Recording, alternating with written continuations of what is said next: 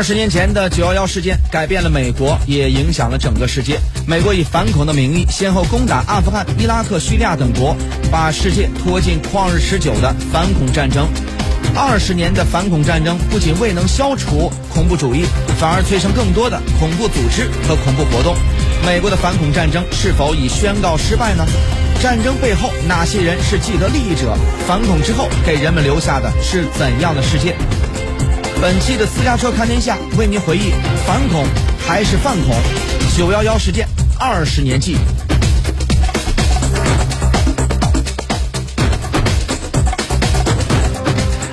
那么，在二零零一年的九月十一号，纽约气温华氏八十度，一个阳光普照的九月天。当时的凤凰卫视资讯台财经记者庞哲呀，正像平常一样，在曼哈顿区的纽约华尔街股票证券交易所进行例行采访。撞击发生爆炸声后，他还以为是什么庆祝活动，再一看人们的惊恐的脸上，知道不对，第一时间是迅速向总部报告了这一新闻。那么某种程度上也造就了他成为了华语媒体的第一家爆出九幺幺事件的华语记者。好，那么这个时间呢，我们马上来听一下我在九幺幺当天呢采访到的在纽约现场的啊九幺幺事件的亲历者，凤凰卫视驻纽约记者庞哲回顾起二十年前的这番景象的相关的音频。其实我跟这个庞老师算是呃还认识的早了一些，但是我并不知道您是有这么一个经历啊，也是看了最近的一些报道，我才知道原来庞老师在当时是应该说是第一个。在现场采访九幺幺事件的华文的记者，那么庞老师能不能给大家介绍一下当时您的这个一些发生了什么？您您的一些经历？是时间很快啊，一下就二十年了。嗯，我们都知道九月份天气非常好，非常晴朗，而且在九幺幺事件之前，所有人包括特别是包括我在内，认为我们生生活在一个和平的年代。呃。不会有什么意外的事情，即使发生意外也是意外事情，而不是一个敌意的事情。所以那天早晨我正在准备呃跟凤凰做第一次的这个股市开盘，在这化妆间进行化妆，后来就突然看到窗外飘纸屑，飘的像雪花一样，因为美国有这种。洋基大游行啊，就是到时候办公室上会扔很多纸来庆祝这个球队是种运动性的庆祝。可是那那天时间又不对，我我就赶快跑到窗口看看楼下的就街上的人的这个表情，非常凝重，而且是非常吃惊，嗯，但是我看不到这个，只是看到纸飘过来，但是看不到是从什么地方过来，我就换了另。另外的一个房间，到另外就找很多窗户，到处找办公室，终于看到了一个，就是楼飞机撞进去。当时马上想到，哎呀，这个飞机是引擎出故障，一定是这样的问题。但是无论如何，世贸大厦还是世界的知名景点，这个事情是件大事，所以我马上打电话到香港总部。当时是那个全球连线呢，还是一个就是重点连线的节目？那那当时的编辑刘律马上接到说，以后的我请示领导。然后领导很快的速度就通过，所以我的感受非常深。之所以凤凰成为第一个能够报道这个消息，就是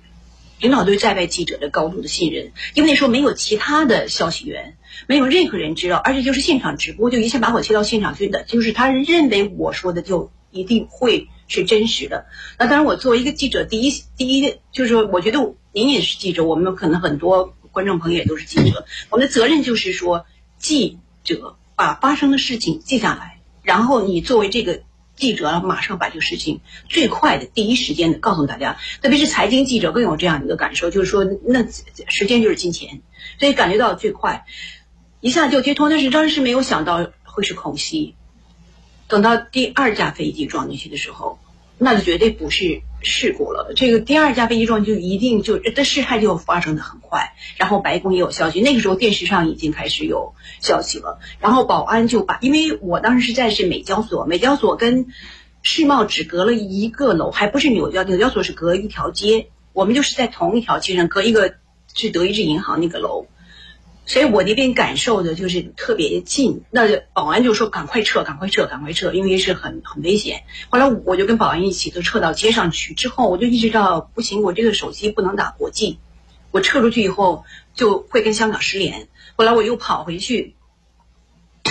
把这个桌上的电话抱在怀里，钻到桌子底下，但是还找一个角落，我可以看到房顶上，就是墙上挂的电视。就这样一直看到电视，最后看到是小布什在幼稚园讲话，后来接到了他的助手的通知，呃，还看，当然电视当时没有来得及去去现场去五角大楼或者去 Virginia 那个坠坠机的地方，但是都是有有这个人在解说，嗯。后来呃，坠机的事后来才知道，但但是就是在整个过程当中呢，就开始发生了天摇地动的巨响，嗯，那大概就是第一楼第一座楼倒了，呃，我的办公室是有窗户，因为我就是因为窗户我才看到了外边的景象，但是这个瓦砾和烧焦的和这个尘土和电源就没有，一下子就全部成了一个昏天黑地的。非常令人窒息的，就没办法喘气的那么一个环境。那在这个环境环境下，我就当时可能有点害怕，但是还不是很害怕，就是觉得很奇怪。那时候就没有恐惧感，就觉得哎呦，这事态现在形势变了。那可能这个地方已经没有做报道，因为没有电话了。我现在可能是是不是要到别的地方去？但我出来以后，就看到美交所的另外一个老美摄影。他就拿着一个摄影机站在那，像僵住了一个一个雕塑似的，因为他满身满头全部都是土，几乎看不出他这这个轮廓。但我认识他，跟他很熟，因为大家在一起合作。我我就知道他的名字是 Ken，我说 Ken，我说一，我说我们现在恐怕要离开这地方，但是他就不动，我就看他他还是不动，我就知道他是 frozen，就那种意外事事情，他没有想到，因为他到窗户外边去拍。现场，后来可能是天天就好像天塌了那个感觉，是那种瓦砾冲过来，他才从窗户里又跳进来，然后就不知道如何是好，我才拉住他，从就是不是电梯，因为那都受到这种教育，出了事着了火不能坐电梯，要走楼道。还好我们在六楼，当我们从六楼就就是打开那个六楼楼梯的门的时候，那个一种。热浪就把我们两个人都推回了好几步，推就冲推回去了。后来当时他就不敢再走了。后来我就说：“你还一定要走，我们两个人一起出，我也不敢一个人走，我也希望是他能够跟我一起走，这样我们才从楼梯里走到楼底一楼的时候，美雕锁的是玻璃门，那平常可以看到门外边的晴空万里啊，那个感觉天空。那天看的是两张黑纸。”两张黑纸把窗户糊住了，那我还清清楚楚楚楚记得两位老人，那两位老人他们是也是应该是中东籍的老人，每天早上在门口卖咖啡啊，卖这个甜甜圈啊，呃，也是惊恐的，就是在门里，因为我想保安可能把他们拉进来了，就说我们要要想办法保安全。我这时候我们才就是要撤到地下室，到地下，因因为一楼也不安全。我们不知道会会接下来再会有什么事情，我们都差不多五六十个人留下来，撤到地下室之后，后来我就到处去找电话呀，看是不是在跟香港联系，是是怎么样，但是也没有电话。我记得美交所的领导当时是在，领导就是说我们所有在的人，大家要听指挥。我们可能不是一个一个公司一个单一个单元的人，但是我们现在就是一体，外边情况不了解也不要出去，就是尽量的节省我们所有的。resource，因为不知道会在这里面待多久。我我记得很清楚，一个高龄九十八岁叫老 Michael 的一个交易员，他一辈子都在那里面交易。他说他的儿子小 Michael 在世界之窗开会，他说什么时候他能回来？那我们所有人就没有办法跟他说，我们也不知道外边到底是什么情况，但是知道世贸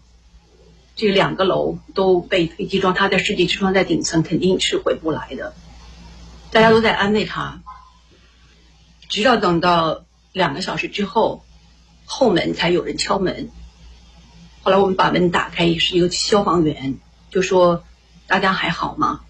呃，都都活着啊。”然后说：“好，现在大家排成一队，跟着我，拉开距离，慢慢的出来。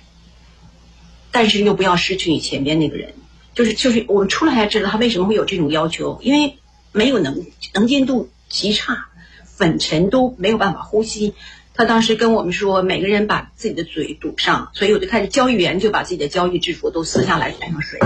给我们每个人都发一个。但是我我我这个我接受过很多次采访，这这件事我每次都要提起来，是因为我感受太深的是看到一个黑人，他站在那个粉尘里边，一点保护都没有，但他手中托着一摞湿的餐巾，就发给我们每个人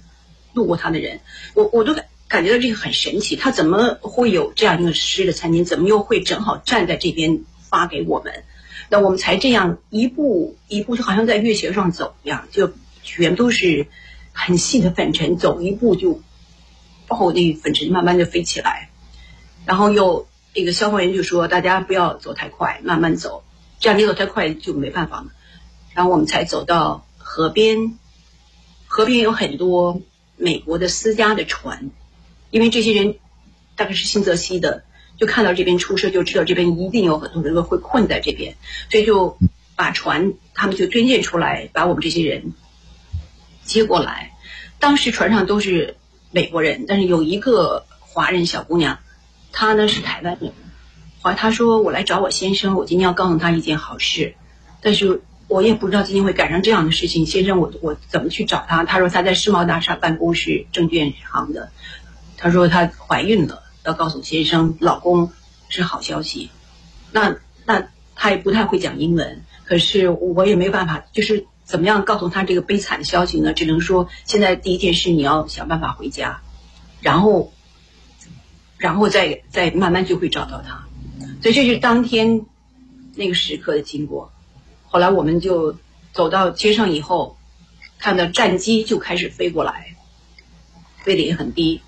呃，街上。没有人，大家都聚集在餐厅或者酒吧或者是商店看电视，鸦雀无声。看电视的人都目瞪口呆的，没有人说话。整个街上你都可以听到那种回音，是主播的声音。电凡是有电视的全部都打开，因为所有的民众从街上走过去都要知道事态发展到一种什么状况。所以当时那个状况，我怎么回的家，我现在想不起来。但是我当时看到那些状况。就永远都不会忘掉，觉得整个世界都变了，好像一个时代和平时代永远画上句号，我们进入了另外一个时空，就是另外一个世世界。所以这就是我当时看到。庞哲老师呢是作为这个哎，嗯哼，那么庞老师呢他是这个作为九幺幺的事件的亲历者哈，那么在当时啊亲身经历了整个的这个。突发的那么一刹那，同时呢，他又成为了华语媒体的第一位啊采访九幺幺事件的一位记者了。给大家简单介绍一下啊，可能很多新来的一些我们。